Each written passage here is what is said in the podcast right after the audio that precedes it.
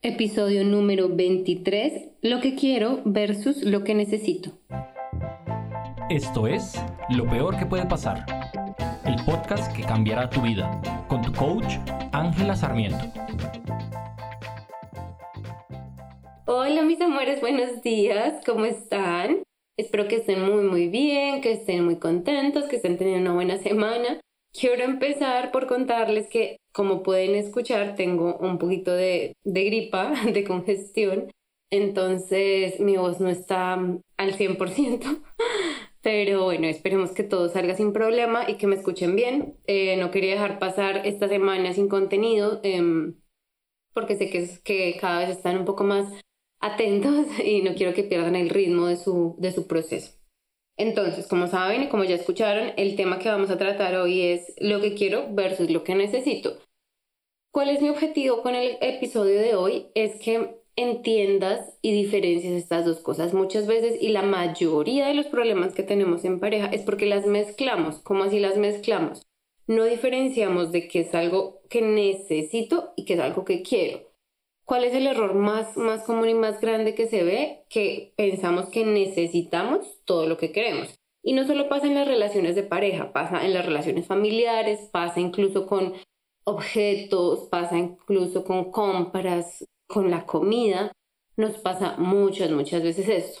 Hay algo que yo trato, digamos, con, con Daniel, con mi esposo, algo que trato de inculcarle un montón a él, es con el tema de la comida.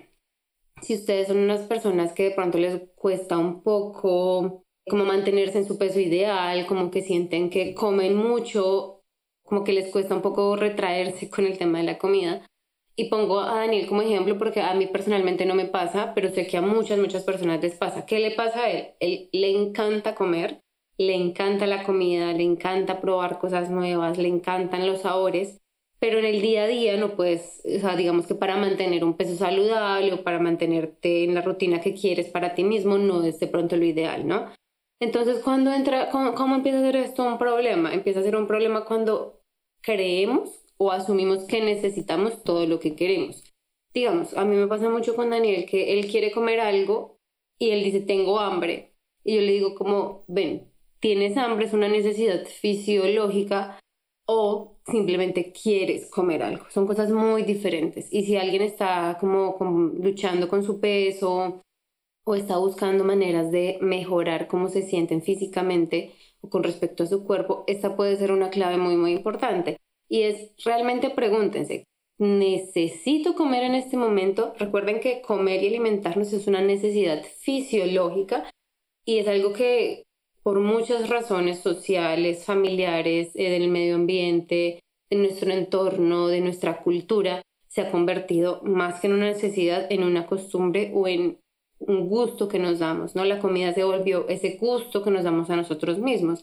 Y no me malentiendan, no estoy diciendo que no debamos comer por gusto o por el querer, sino que cuando lo hacemos muy a menudo y se borra esa, esa barrera donde tenemos hambre versus quiero comer y simplemente comemos y comemos compulsivamente por el simple hecho de querer hacerlo, es cuando empezamos a tener problemas de peso, es cuando empezamos a comer de más, etc. A mí personalmente me pasa bastante con el tema de los chocolates y los dulces y los helados. Obviamente, yo sé que no necesito comer helados, ni dulces, ni chocolates. Eso es algo que para mí es supremamente claro, pero quiero, ¿no?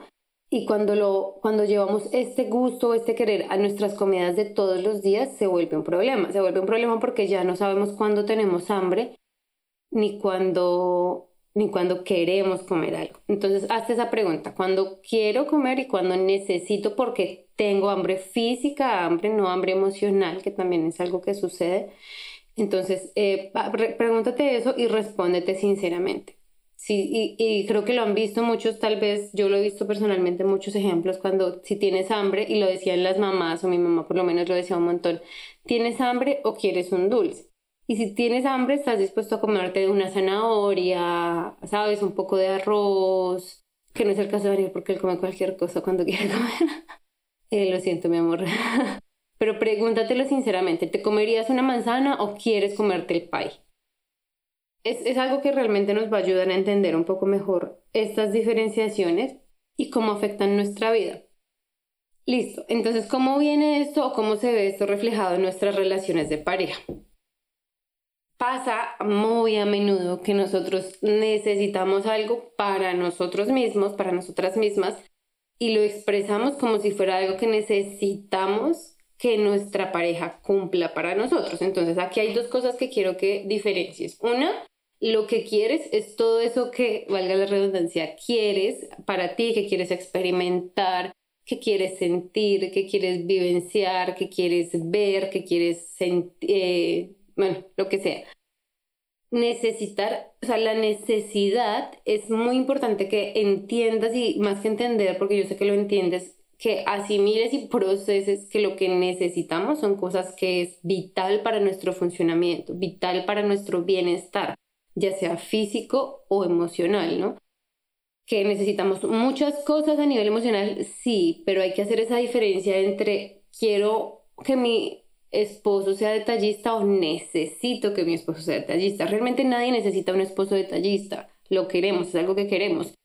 ¿Por qué lo queremos? Porque hay tantas, hay tantos estímulos en nuestro entorno que hay muchas de las cosas que nosotros queremos o que nos parecen agradables se convirtieron en necesidades. Y sí, culpo a las películas, culpo a los comerciales, culpo a las series, culpo a las comedias románticas, culpo a los libros, incluso a las canciones. Todo esto crea tantos, tantos estímulos de cómo queremos o cómo creemos que necesitamos tener una relación.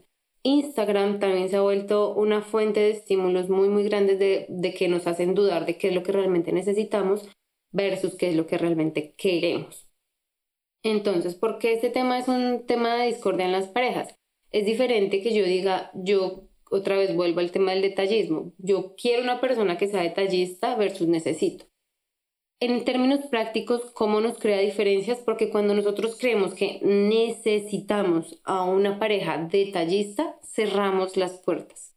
¿Cómo así cerramos las puertas? Si estás soltera y estás en búsqueda de una relación estable y estás con la idea de que necesitas a alguien que sea detallista, lo que seguramente va a pasar es que van a haber pocos candidatos, ¿cierto?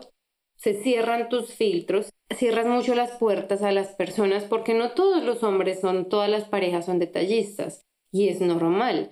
Es normal que no todos lo sean per se. Hay muchas personas que se construyen entre esas cosas o que llegan a hacer de X o Y forma porque quieren complacer a su pareja, pero cuando recién estamos conociendo a alguien, cuando recién estamos buscando a esa persona, cuando recién estamos entablando esas relaciones, esas exigencias lo único que hacen es cerrarnos las puertas cerrarnos la posibilidad de conocer nuevas personas o personas que pueden contribuir mucho a nosotros, que incluso pueden ser nuestra pareja ideal, y la cerramos porque tenemos tantas, tantas barreras, tantos requerimientos que si lo piensan, nunca los vamos, nunca vamos a encontrar a alguien que los tenga todos.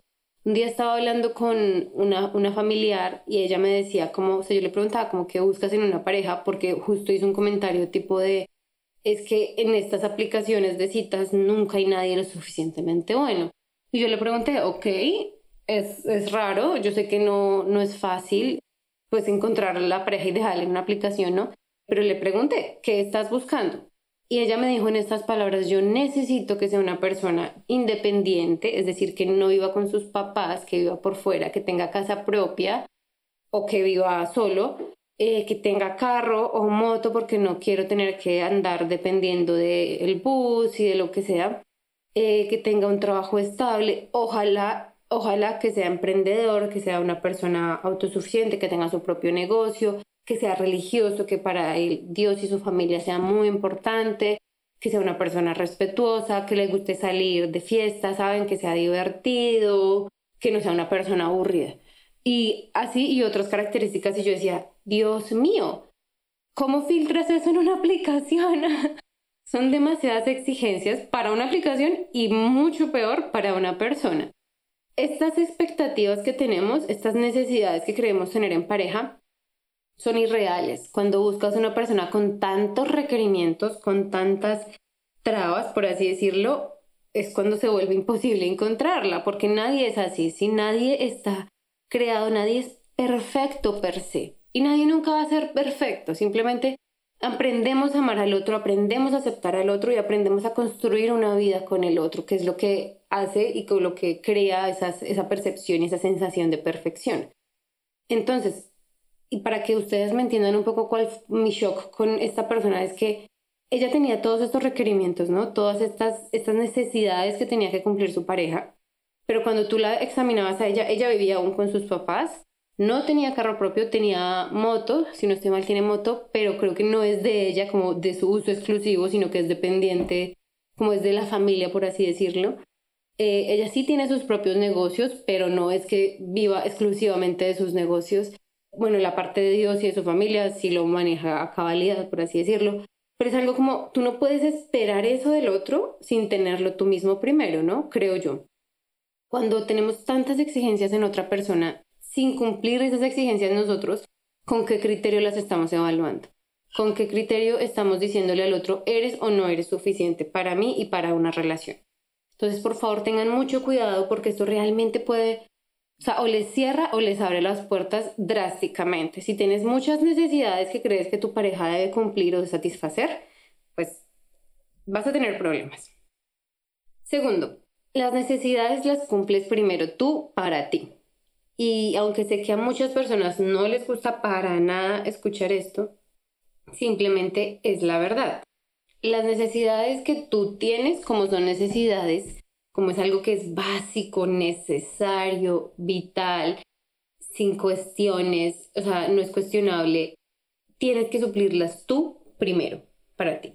Es decir, si tú tienes una necesidad de sentirte segura, ¿sabes? De, de seguridad, una necesidad de seguridad, que personalmente es una necesidad que yo tengo, no puedes esperar que alguien venga y te haga sentir segura. Si has estado pendiente de mis otros capítulos, sabes que las emociones son algo que solamente tú sientes y tú creas, a partir de que las creas de tus pensamientos. Teniendo eso en cuenta, tus pensamientos crean tus emociones, es decir, que solamente tú puedes crear la sensación de seguridad. Nadie más puede venir a hacer algo. ¿Qué pasa? Que muchas personas me dicen, Sí, pero es que cuando yo tengo una pareja estable, tengo esa sensación de seguridad, porque esa persona está ahí. No, esa no es la razón por la que tienes la sensación de seguridad. La razón por la que tienes la sensación de seguridad es que tu pensamiento dice, hay alguien ahí, me puedo sentir segura. Ese es el pensamiento que estás teniendo y, y consecuentemente te sientes a salvo, te sientes segura. A mí me pasaba eso mucho, yo tenía muchos problemas de sentirme segura físicamente y emocionalmente segura, porque yo me sentía constantemente en peligro, como un poco paranoica, pero me sentía constantemente en peligro y simplemente era mi realidad. Muchas veces y durante mucho tiempo busqué esa seguridad en los demás, ¿sabes? Como en mi papá, como si está mi papá en la casa puedo dormir tranquila. Llegaba a ese punto donde no podía conciliar el sueño si yo no sabía que mi papá había llegado eh, después, cuando no se podía que estuviera mi papá, era mi hermano mayor. Entonces, cuando estaba mi hermano mayor, me sentía segura y después lo empecé a trasladar a mis parejas, ¿no? Si mi pareja es una pareja fuerte, ¿sabes? Como que tiene una presencia poderosa, por así decirlo, me sentía segura. Y eso me alejaba de personas que yo no veía que me pudieran proveer con seguridad. Está mal, sí, está mal porque me cerré puertas, pero pues era con lo que yo estaba lidiando en ese momento. ¿Cómo aprendí a cambiar esto? ¿Cómo aprendí a hacerme responsable de esa necesidad que yo tenía y cómo satisfacerla yo misma? ¿Cómo yo me puedo proteger a mí misma? Independientemente de quién esté a mi lado, de quién esté en mi entorno, de dónde esté yo. Y eso lo logré. Primero fue un gran reto. Eh, yo viví sola cuando era muy joven y eso me ayudó a obligarme a mí misma. Eh, sé que es una palabra un poco, un poco fuerte, pero me tuve que obligar a encontrar seguridad dentro de mí. Estaba en una ciudad desconocida, en un país desconocido, completamente sola, vivía sola en un apartamento y, y al principio fue muy difícil, es muy difícil entender que nuestras necesidades las tenemos que cubrir nosotros porque si no lo hacemos nadie más lo va a hacer, nadie más tiene la capacidad física de hacerlo. Entonces simplemente fue decirme, si algo pasara en lo que yo normalmente le trasladaría esto a mi pareja o a mi papá o a quien sea o a mi figura de seguridad, ¿cómo podría yo, yo, yo sola proveerme de seguridad? Entonces fue realmente preguntarle a mi cerebro, y yo sé que esto suena, de seguramente les suena un poco, ah, qué bobada, pero no, o sea, sí es muy importante, no es una bobada, porque cuando le preguntamos a nuestro cerebro realmente nos da respuestas. En algunos capítulos les he dicho que nuestro cerebro es como Google, lo que le preguntes te lo da. Entonces, si yo le pregunto cómo me siento más insegura, voy a encontrar todas esas cosas que me hacen sentir insegura. Si yo le pregunto a mi cerebro cómo puedo yo protegerme a mí misma, mi cerebro me da respuestas. Entonces, eso fue lo que hice en un primer momento, fue empezar a preguntarme qué puedo hacer yo por mí, cómo puedo yo mantenerme a salvo. digamos que mi primer, o sea, mi primer em, problema o mi primer issue que tenía era el tema de la seguridad física. Yo me sentía muy vulnerable físicamente, entonces fue como, ok, puedo transitar por lugares eh, iluminados, puedo transitar por donde haya mucha gente, puedo elegir no subirme a un bus si lo veo solo o no me siento cómoda, ¿saben? Esas son las maneras en que yo decidí conscientemente protegerme y velar por mi seguridad. Rápidamente, eso me ayuda a sentirme mucho más segura porque confiaba en mí misma en que yo podía protegerme. ¿Cómo así? Me di a mí misma la confianza de saber que iba a tomar las decisiones correctas para mantenerme a salvo. Y eso mismo lo podemos hacer a nivel emocional como así a nivel emocional, digamos, yo tengo una necesidad que, bueno, no es una necesidad, sigo trabajando en eso, pero de sentirme consentida. Yo soy una persona muy consentida, es algo que me gusta y me encanta de mí, pero obviamente desdibujo la línea, ¿no? De, del querer y de la necesidad. Es algo que me gusta, es algo que quiero sentir. Y al principio lo tomaba como una necesidad, ¿no? Entonces yo sentía que si no me consentían, si no tenía ese cariño, ese afecto, si no sentía que alguien me abrazaba, si no sentía que alguien era especial conmigo, detallista incluso, me sentía sola, me sentía triste, sentía que estaba eh, perdiéndome de algo. ¿Cómo lo trabajé? Como esa sensación de ese cariño, ese afecto, ese sentirme consentida, ¿cómo, cómo me hice responsable de esa, de esa necesidad que yo estaba manifestando en ese momento? Y fue muy fácil. Empecé a hacer lo mismo que quería que los otros hicieran por mí, yo misma. Ejemplo, yo hubiera querido que me hubieran hecho un té, por decir cualquier cosa. Entonces yo iba y me hacía el té. Yo me hubiera gustado que me hubieran comprado X chocolate y hoy me compraba el chocolate. Entonces trataba de hacer estas pequeñas cosas que iban diciéndole a mi cerebro, igual que con el tema de la seguridad, como, hey, puedes confiar en ti misma y puedes darte la confianza, me puedo dar la confianza de saber y de tomar las decisiones que me van a hacer sentir mejor. No necesito que alguien me compre rosas para sentirme especial porque tengo rosas. Puedo simplemente ir a comprármelas yo misma. ¿Es difícil? Sí, es difícil, es horrible porque muchas veces nuestro cerebro está en esa lucha constante con lo que creemos que debe ser el orden. ¿Cuál creemos que debe ser el orden? Normalmente está dado por nuestra cultura o por el ambiente, es decir, las películas, lo que ya les decía al principio. Si nosotros creemos que solo unas flores son especiales porque no las da una pareja, porque no las da el sexo opuesto porque nos las da nuestra, no sé, alguien que queremos que nos las dé, es cuando empezamos a cometer el error. Sí, es maravilloso que alguien te dé rosas, que alguien te dé un regalo, que alguien te dé un detalle, pero cuando es algo que tú quieres para ti o algo que tú sientes que tú necesitas para reafirmar una sensación dentro de ti, tienes que hacerlo tú, tienes que darte a ti misma la confianza de que puedes tomar esa decisión, de que puedes realmente vivir conforme a lo que tú necesitas. ¿Cómo así? Si tú sientes que tú necesitas, eh, no sé, sentirte bella, necesitas una, o sea, tienes la necesidad de reafirmación personal. Y para esa reafirmación personal me refiero a cuando necesitamos sentirnos bonitas y apreciadas. Entonces necesitas que alguien o que tu entorno te esté diciendo, ah, qué bonita, qué linda. Esto lo veo y lo evidencio mucho con mis clientes que suben muchas fotos en sus redes sociales en busca de esa reafirmación. ¿Saben? quiero reafirmar que me siento de tal manera con los demás. ¿Cómo te reafirmas hacia ti misma? Tómate muchas fotos, pero no las publiques, digamos. Aprecia las fotos para ti misma. O párate en el espejo y dite a ti misma todo lo que te gusta de ti. Reafirma esa sensación de amor y de belleza hacia ti misma. Cuando te o sea, esto requiere práctica. Yo no te voy a decir que esto lo vas a lograr y este cambio va a ser de un día para otro. Y requiere práctica, pero vale mucho la pena, porque cuando tú lo haces conscientemente, lo haces constantemente, empiezan a ver esos cambios. Te vas a sentir mucho más segura de tu cuerpo, te vas a sentir mucho más a salvo, digamos en mi caso, te vas a sentir que puedes confiar en ti para resolver tus problemas. Ojo, yo no estoy diciendo que somos perfectas, no necesitamos a nadie y una vez aprendemos a hacer esto, podemos solas contra el mundo. No, hay muchas, muchas personas que se, que se giran totalmente hacia lo opuesto. Entonces yo puedo sola y no necesito absolutamente de nadie. En esencia no necesitamos de nadie, pero queremos y ahí es cuando entra, entra el querer. Cuando yo escucho a personas que dicen es que yo no necesito a nadie para salir y lo, o sea, hay ciertas formas en que lo dicen.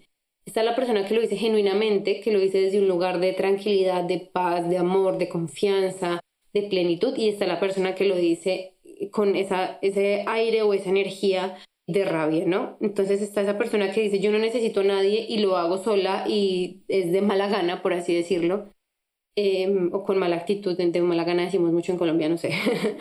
Em, y es evidente que esa persona no quiere hacerlo sola. Puede hacerlo sola y se ha demostrado a sí misma que lo puede hacer sola, sí, pero no quiere hacerlo. Y no querer hacer algo sola está perfectamente bien. ¿Cómo así que está perfectamente bien? Yo sé que yo puedo viajar sola. Tengo la capacidad de suplir mi necesidad de curiosidad, de descubrir, de exploración. Todas esas necesidades sé que los puedo hacer sola. ¿Quiero hacerlo sola? No. Está mal no querer viajar sola, etcétera, por el mundo, conocer, explorarme, descubrirme. No, no está mal. Está mal solo si yo creo que esto está mal. Y yo personalmente creo que está bien no querer hacerlo sola. ¿Se, ¿Se puede? Sí se puede. Si quisiera hacerlo, ¿lo podría hacer? Claro que sí. Y no depende, y es muy gracioso, eh, muchas personas al principio cuando dije que me iba a casar joven, pues relativamente joven, me decían como, ay, pero todavía queda mucho por viajar, no quieres viajar primero, no sé qué, es como, no entiendo, no me estoy, afortunadamente, no sé, no me estoy casando con una persona que me va a encerrar toda la vida y de quien voy a ser dependiente emocional, física y financieramente por siempre. Entonces es como, claro que puedo seguir viajando, claro que puedo seguir viajando sola, pero yo personalmente he decidido no hacerlo. No significa que en algún momento no quiera hacerlo sola. Yo sé que yo perfectamente puedo mañana decidir, me voy a ir a hacer un tour por Asia sola y estoy segura que mi esposo va a decir, qué envidia, quisiera ir contigo, pero ve, y es algo que yo puedo hacer por mí misma, pero quiero hacerlo en pareja porque a mí personalmente me parece una experiencia muy diferente, muy enriquecedora. Hace poco fuimos a Roma y fue realmente increíble estar con él, reírnos, saben como que cada vez sentimos que conectamos y conectamos más. Entonces, querer es muy permitido, no querer es más que permitido. Y yo te digo siempre, no querer o querer es una razón perfectamente válida para hacer o no hacer algo. Entonces, cuando ya sabes qué es lo que necesitas y eres consciente de que tú puedes suplir tus necesidades, no necesitas al otro o no estás demandando del otro que lo haga. Y cuando no necesitamos, no necesitamos del otro, cuando ya tenemos nuestras necesidades satisfechas dentro de nosotras mismas, por nosotras mismas, lo que podemos hacer es realmente abrirnos hacia los demás, abrirnos hacia el mundo y explorar y permitirnos compartir con esa otra persona, compartir con los demás lo que queda de la vida. ¿Saben? Vamos a poder compartir lo que queremos con nuestras necesidades ya satisfechas. Entonces, yo sé que esto es un poco confuso, sé que puede ser como, ¿qué? ¿Qué dijo? Lo sé y lo entiendo. Lo que quiero que te lleves principalmente de este, de este episodio es, las necesidades son lo que es básico.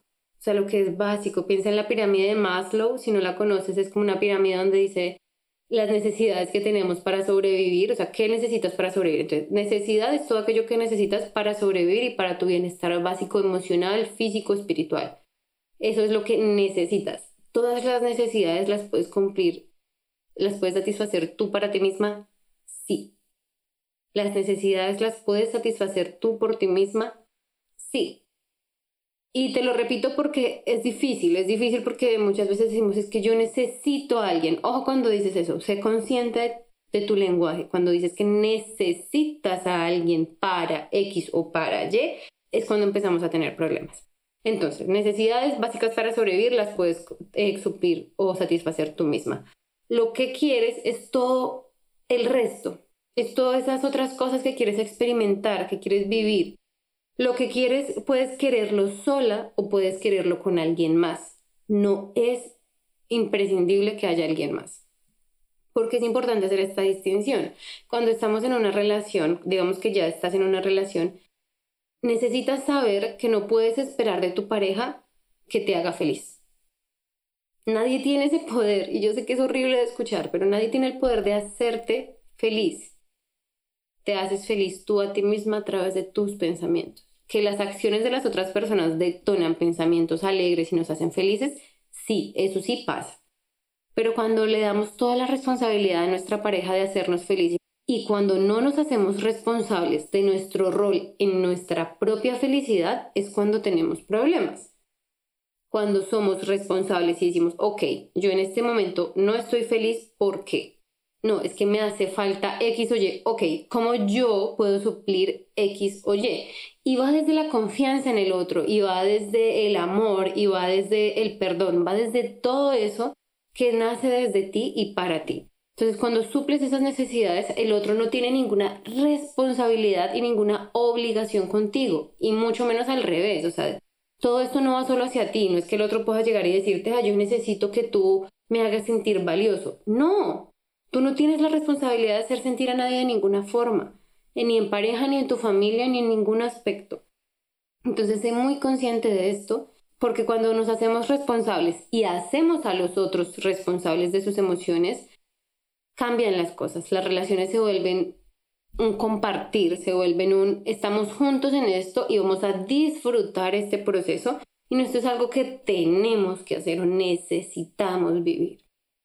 Bueno, yo sé que en nuestro idioma y en nuestra manera de expresarnos, el necesito es una expresión muy difícil de, de quitarnos, pero entonces te invito esta semana a que intentes es cambiar a qué lo diriges. Ok, necesitas un chocolate caliente. Listo. Puedes hacerte tú el chocolate caliente. En lugar de estar esperando que tu pareja haga las cosas por ti con la finalidad, porque conozco muchas personas que lo hacen, es yo espero que el otro haga algo sabiendo que no lo va a hacer, algo que yo misma podría hacer, y luego me molesto por eso, porque muchas veces utilizamos las necesidades como una excusa para generar conflicto. Y esto es lo que nos aleja de los demás. Nos apalancamos en que necesitamos algo, el otro no está cumpliendo y creamos conflicto a partir de eso. Y eso está mal, en muchos niveles está mal porque eso no te sirve a ti, no le sirve a tu pareja, no le sirve a tu relación y no te sirve en tu proceso de crecimiento principalmente. Entonces, primero, hazte responsable, sé consciente de lo que estás haciendo, sé consciente de lo que necesitas y diferencialo de lo que quieres. Ahora, el tema de lo que quiero en pareja. Nosotros queremos muchas cosas, muchas, muchas, muchas cosas en nuestra vida. Pero la pregunta es, ¿sabemos pedirlas? ¿Sabes pedir lo que quieres? Generalmente no. Nosotros simplemente queremos algo y nos enfocamos en que lo queremos y ya está. O reprochamos sobre quererlo. Digamos, eh, yo aprendí esto porque me di cuenta que una vez empecé a decirle a mi esposo, cuando éramos novios incluso, no pienses que es algo de parejas de casados, cuando le empecé a decir a mi esposo, yo quiero X y Y, yo quiero que me invites a cenar, yo quiero que me compres un helado, yo quiero que me regales tal cosa de cumpleaños, yo quiero. Cuando hacemos esto de manera verbal y explícita, las relaciones cambian que tu pareja puede decir no. Sí, puede decir no, pero al menos tú estás proyectando y expresando muy bien lo que quieres y lo que no quieres también. Porque ¿qué pasa? Muchas personas se quedan en el quiero en la cabeza y nunca se lo expresan al, al otro. Y el otro no tiene superpoderes, el otro no es adivino, por más de que una persona te conozca, no significa que vas a ver lo que quieres todo el tiempo y lo que no quieres todo el tiempo. Obviamente, hay cosas que son generalizadas, digamos, yo personalmente no como cerdo y yo espero que mi esposo no me invite a comer cerdo. Pero pasan, y de hecho una vez para nuestro aniversario me llevó a un restaurante donde solo servían cerdo y él era plenamente consciente que yo no comía cerdo y no lo hizo de una mala manera, no lo hizo con una mala intención, no lo hizo porque yo no le importara, no lo hizo porque, eh, no sé, ya no me quisiera, no lo hizo por todas esas razones que nosotros nos encanta decirnos, nos encanta juzgar, nos encanta reprocharle al otro, fue un error. Pero a lo que hoy es, cuando sabes lo que quieres y lo diferencias de lo que necesitas y lo sabes pedir, tu vida de pareja cambia. y tu vida de soltera cambia. Porque cuando estás soltera y sabes lo que quieres y sabes pedirlo, cambian las cosas. Es diferente cuando sabes que quieres simplemente divertirte y salir y conocer personas nuevas, ¿sabes? Es muy diferente a cuando sabes que quieres una relación seria y no lo dices. Esto es un error muy, muy, muy grande que cometemos cuando estamos en la búsqueda de nuestras parejas. Porque nos mentimos a nosotros, nos mentimos a los, les mentimos a los demás y generamos una cantidad de confusiones y de drama emocional que no es necesario. Entonces, de verdad que mi invitación es a prestarle atención a estas cosas, sé consciente, pide lo que quieres, aprende a pedir lo que no quieres y trabaja en satisfacer tus necesidades tú primero para ti. Eso es todo lo que tengo para ti en este, en este capítulo de esta semana. Eh, espero de verdad que te sirva la información, que la pongas en práctica porque no sirve de nada leer el libro, escuchar el podcast, ver la película si no lo ponemos en práctica en nuestra vida diaria. Entonces, pregúntate hoy, empieza hoy mismo, ya mismo, ¿qué necesidad tienes hoy y cómo la puedes suplir tú misma? ¿Y qué quieres y qué puedes conseguir? O sea, de eso que quieres, ¿qué puedes darte tú a ti? Y si tienes una pareja, ¿cómo puedes pedírselo a tu pareja? Listo. Recuerda que, como les conté la semana pasada, estoy muy emocionada de verdad. La fecha de nuestro workshop gratuito va a ser el 3 y el 4 de noviembre, van a ser dos días.